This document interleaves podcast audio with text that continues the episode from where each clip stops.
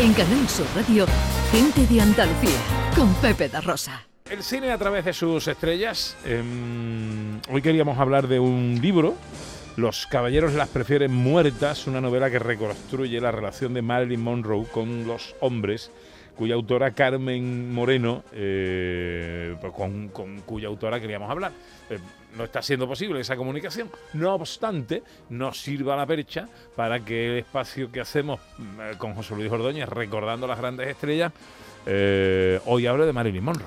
Hombre, hay que hablar de Marilyn Monroe, porque si tenemos una sección para hablar de estrellas, pues Marilyn Monroe es de esas figuras icónicas, actrices que en Hollywood representan lo que es una estrella. Tiene esa aureola especial.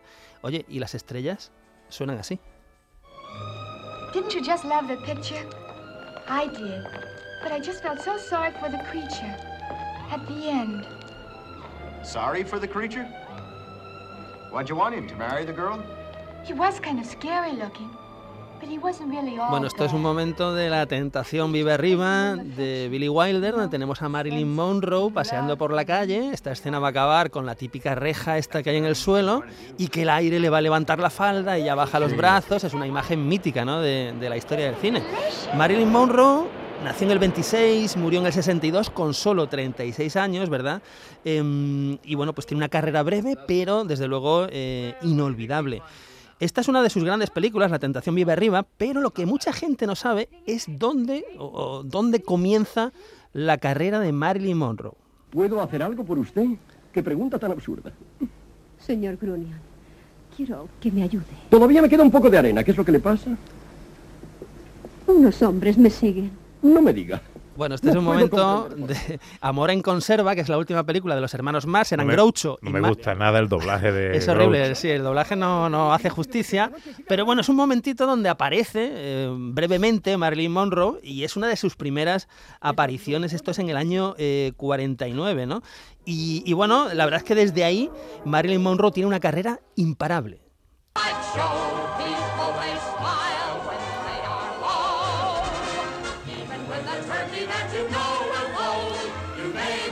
Y empieza con pequeños papeles en grandes películas como La jungla del asfalto de John Huston o Eva el desnudo o Me siento rejuvenecer, todas de los del 50, principios de los 50. Me siento rejuvenecer, por ejemplo, junto a nada más y nada menos que, que Cary Grant. Y, y, bueno, y a partir del 53 pues ya cobra más protagonismo. Lo tenemos en Cómo casarse con un millonario, con Niágara, que era una película mucho más turbia, o por supuesto eh, con la película Los caballeros prefieren, las prefieren rubias y estas luces de Candilejas, que es la que estamos escuchando en la escena junto a Donald O'Connor, que es, una, es un número musical absolutamente maravilloso. No, hay negocio como el, show, business. El show business, no hay negocio como el negocio del espectáculo, ¿no? que es una, es una canción maravillosa y el, número aquí es espectacular en esta, en esta película, que es muy conocida eh, y no, tanto, no tan conocido es este maravilloso western que os voy a recordar. Under the snow, April is teaching green things to grow. When Mr. West hums... Marilyn cantando. Esto es Marilyn cantando en una escena de Río sin retorno, que es una película de Otto Preminger del 54, donde está junto a Robert Mitchum. Es que esta, esta película, Río sin retorno, no se conoce mucho, no se suele citar mucho en la carrera de Marilyn, y es una película maravillosa porque es, es western, es melodrama, es aventuras, es, es un poco de, de, todo y nos muestra una Marilyn diferente, ¿no? Una Marilyn diferente, como diferente era la Marilyn de su última película.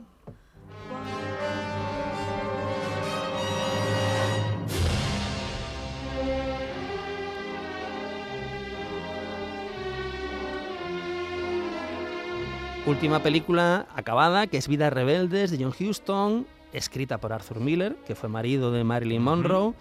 Pero es que junto a Marilyn Monroe aquí estaban Clark Gable y Montgomery Cliff. Clark Gable que muere dos meses después, o perdón, dos semanas de acabar el rodaje de esta película. Marilyn Monroe que muere, esta es su última película acabada, por así decirlo. Montgomery Cliff que acaba mal también. En fin, es una película muy crepuscular, en blanco y negro, absolutamente maravillosa, pero he dejado para el final de esta carrera breve pero intensa, la que yo creo que es una de las grandes, grandes obras maestras, no solo de Marilyn, sino de la historia del cine.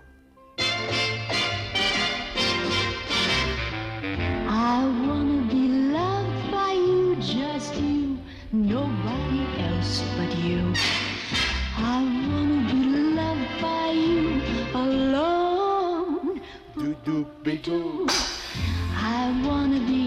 yo creo que es la canción que más le representa, ¿no? Sí, bueno, es que con faldas y a lo loco de Billy Wilder, Marilyn Monroe, Tony Curtis, Jack Lemmon, bueno, pues es una de esas joyas que es que no te cansas de verla, es que la podrías ver cada semana, cada mes, cada año te alegra el cuerpo, está escrita como, como si Dios hubiera bajado a la tierra, si existiese Dios, bajaría a la tierra y escribiría este guion.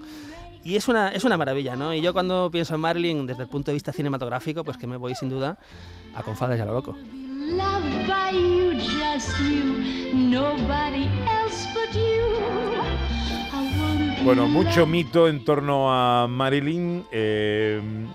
los caballeros las prefieren muertas. Es una novela que reconstruye la relación de Marilyn Monroe con los hombres y cuya autora es Carmen Moreno. Sabemos cosas de Marilyn, pero no sabemos cómo eran esos hombres que, bueno, en parte la llevaron a la destrucción. Y en eso se ha centrado Carmen Moreno en esta novela, en este libro, una escritora andaluza, una escritora de Cádiz y que tenemos ya por fin con nosotros. Hola Carmen, buenos días.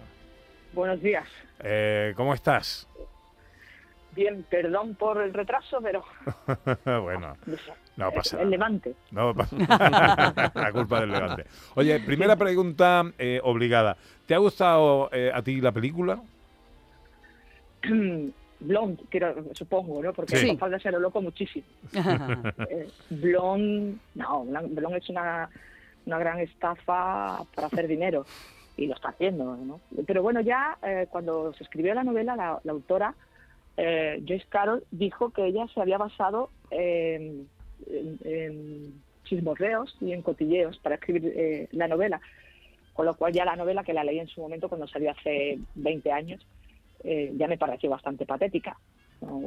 Ella gana más dinero que yo, debo decir. ¿eh? bueno, pero, todos mis respetos. me alegra que estemos de acuerdo. ¿Qué cuentas en tu libro?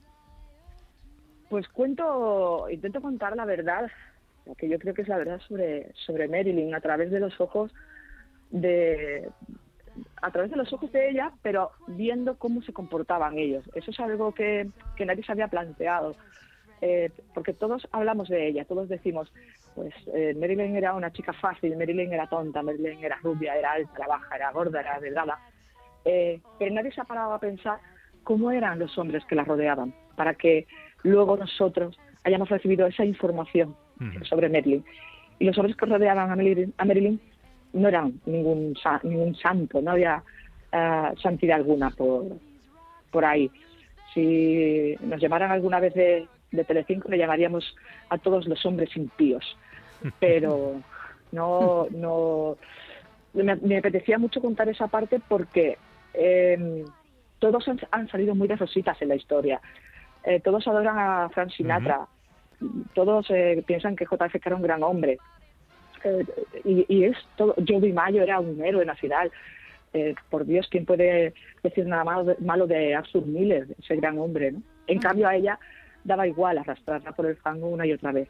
Y eso a mí me parecía muy injusto. Y he intentado mostrar cómo eran todos ellos y cómo se, se comportaban con, no solamente con, con, ella, que en este caso con ella porque es la figura principal, sino por ejemplo el padre de JFK con Gloria Swanson, que es otra gran mm. actriz, y, qué hizo con, Gloria Swanson, y mm. cómo las mujeres eh, no eran más que, para ellos no eran más que juguetes. Carmen, te habla nuestro director cinematográfico, eh, José Luis Ordóñez. Bueno, yo para Carmen tengo aquí muchas preguntas, pero ahora que ha nombrado el tema de los hombres... Hay poco tiempo, ya te digo. Ya, ya. Pero eh, me he ido a Arthur Miller porque en la novela hay un momento en que, en que mm, respecto a Marlene, ¿no? Podemos leer en la novela, eh, creía sentir cómo la veía por dentro. Él no pedía que dejara de ser quien era. Era la primera vez que no lo hacían y se sentía la mujer más afortunada del mundo. Esto es como Marilyn en un momento dado se siente respecto a Arthur Miller, ¿no? Pero ¿qué pasa después? ¿Qué pasa después? Pues que no es verdad, que Arthur Miller sí que quiere que, que, cambie. Él, tiene la sensación de que, de que no, y él tiene la sensación eh, eh, de, que no porque piensa eh, que ella es una rubia tonta, una pobrecita a la que hay que cuidar, pero en el fondo Arthur Miller cuando se da cuenta de que es una mujer experta en literatura rusa, con un coeficiente intelectual más alto que el suyo, una mujer absolutamente letrada, eh, que le plantó cara a Hollywood, tú lo sabes, que montó su propia productora para hacer El Príncipe y la Corista, eh, que no tiene ningún problema en decirle que no a la, a la profesión eh, con tal de ser mejor actriz, pues va por ella, porque se da cuenta de que le hace sombra. Arthur Miller se da cuenta de que una rubia tonta le hace le hace sombra y entonces empieza a, a destruirla y ella se da cuenta muy tarde. ¿no? Ah, hay una otra, otra pregunta que tengo, Carmen, es, em, intuyo la respuesta, pero ¿te has permitido alguna licencia en lo que es la, la, construcción de la novela o todo lo que hay en el libro es rigurosamente cierto y producto de una investigación a lo largo de los años? Todo es cierto. Son 10 años de investigación, de leer sobre los hombres que la rodeaban, la industria, Marilyn, eh, quién rodeaba a esos hombres que la rodeaban. Son 10 años de puzzle tenía un, esquema en la pared y con flechas hacia eh, Arthur Miller, tal, San Giancana con Hoffa, Hoffa con, con JFK, tal. Y luego la, la se construyó con, con, eh, pequeñas tarjetas. Tenía que ir eh, rotando las tarjetas porque si contaba antes esto que esto, se, no podía ser, porque primero históricamente no era, no era real y luego además ficcionalmente no era creíble, con lo cual eh, no hay ninguna licencia. No, no hay ningún chismorreo. Y, de esto dejas una pista también en, el libro, ¿verdad? Porque al final hay como un archivo y testimonios sobre, sobre personas que eh, hablan o recuerdan a, Marilyn, ¿no? Desde pues, lo que decía Frank Sinatra, por ejemplo, o muchas de las personas que, que tuvieron relación con ella. Sí, eh, y también ahí intenté ser fiel a lo... A ver, ninguna exactamente se pronunció, excepto Marlon Brando, que sí que dijo, eh, Marilyn nos ha suicidado, eh, y bueno, y habló siempre maravillas de ellas, Marlon Brando y ella eran grandísimos amigos. Eh, el resto no creo que tuvieran narices de, bueno, de hablar de ella simplemente porque, bueno, fueron también una, una, parte de esa destrucción, sobre todo Frank Sinatra, que hay una escena con Sam Giancana al final que también es cierta, y bueno, no creo que tuviesen narices, pero creo que es lo que hubiesen dicho si, si, si, hubiesen atrevido. Los caballeros las prefieren muertas. Eh, Carmen Moreno viste de limpio a todos los hombres, o a casi todos, los que tuvieron una relación con Marilyn Monroe, siempre basado en la investigación, en la documentación y, como la propia autora reconoce, sin inventarse nada. Así que el libro parece más que interesante. El libro es estupendo, yo lo recomiendo. Ayer se presentó en Cádiz, creo, y se, se, presentará, supongo, en la Feria del Libro de Sevilla y creo que en noviembre hay muchas actividades también con, la novela, o sea que, que mucha suerte. Pues me lo, me lo, me lo leo, me lo leo. Carmen, un beso, muchas gracias, amiga. Muchísimas gracias. En Canal Sur Radio, gente de Andalucía, con Pepe da Rosa.